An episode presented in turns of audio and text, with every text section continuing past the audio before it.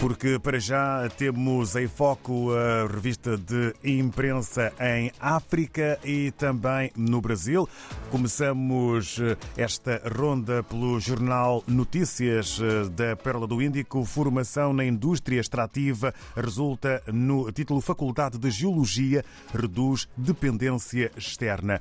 É um dos títulos eh, onde podemos também ver a fotografia do Presidente da República marcar presença na Faculdade de Geologia. Ainda eh, num outro ambiente, a Assembleia da República reajusta período do censo eleitoral. É também assunto que faz manchete na capa do eh, jornal moçambicano Notícias. Quanto ao país em Angola, em 2023, ENDE teve prejuízo de mais de 40 mil eh, milhões, 400 mil milhões de kwanzas por vandalização da rede elétrica.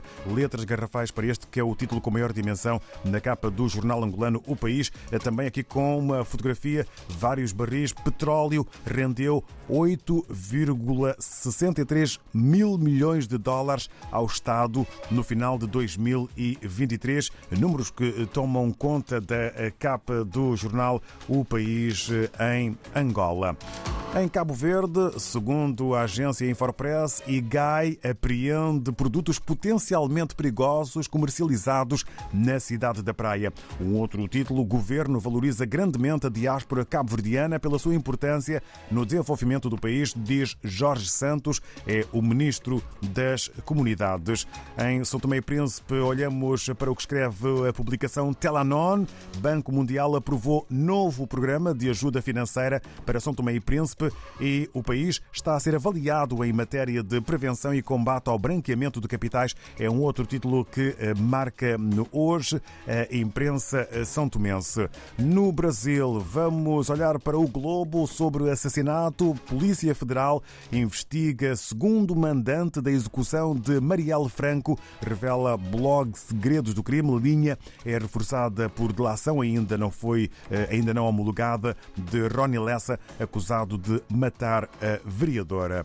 Foi notícia internacional. Um outro título que podemos ler no Globo: Novos planos para a segurança pública já criam embaraços a Lewandowski antes mesmo da posse. É mais um uh, título uh, que uh, marca a imprensa brasileira. Vamos agora no regresso ao continente africano ao encontro do Filomeno Sambu. Está na Guiné-Bissau. Estamos na redação do Democrata para sabermos junto do Filomeno Sambu o que podemos ler na mais recente edição. Bom dia. Ora, viva muito. Bom dia, ouvintes da RDP África. Sejam bem-vindos a mais uma edição da revista de imprensa do jornal Democrata da Guiné-Bissau.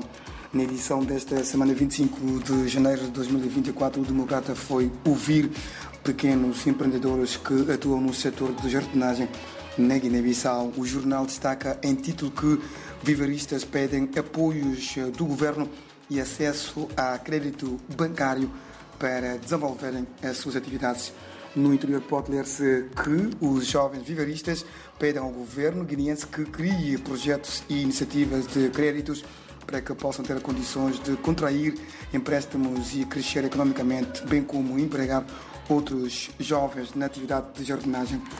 O jornal destaca ainda na sua capa principal a preocupação da Associação Nacional dos Agricultores da Guiné-Bissau sobre a próxima campanha de comercialização da castanha de caju, a inauguração da Avenida Amílcar Cabral e o apoio de 10 milhões de euros da União Europeia para a redução da mortalidade materna na Guiné-Bissau.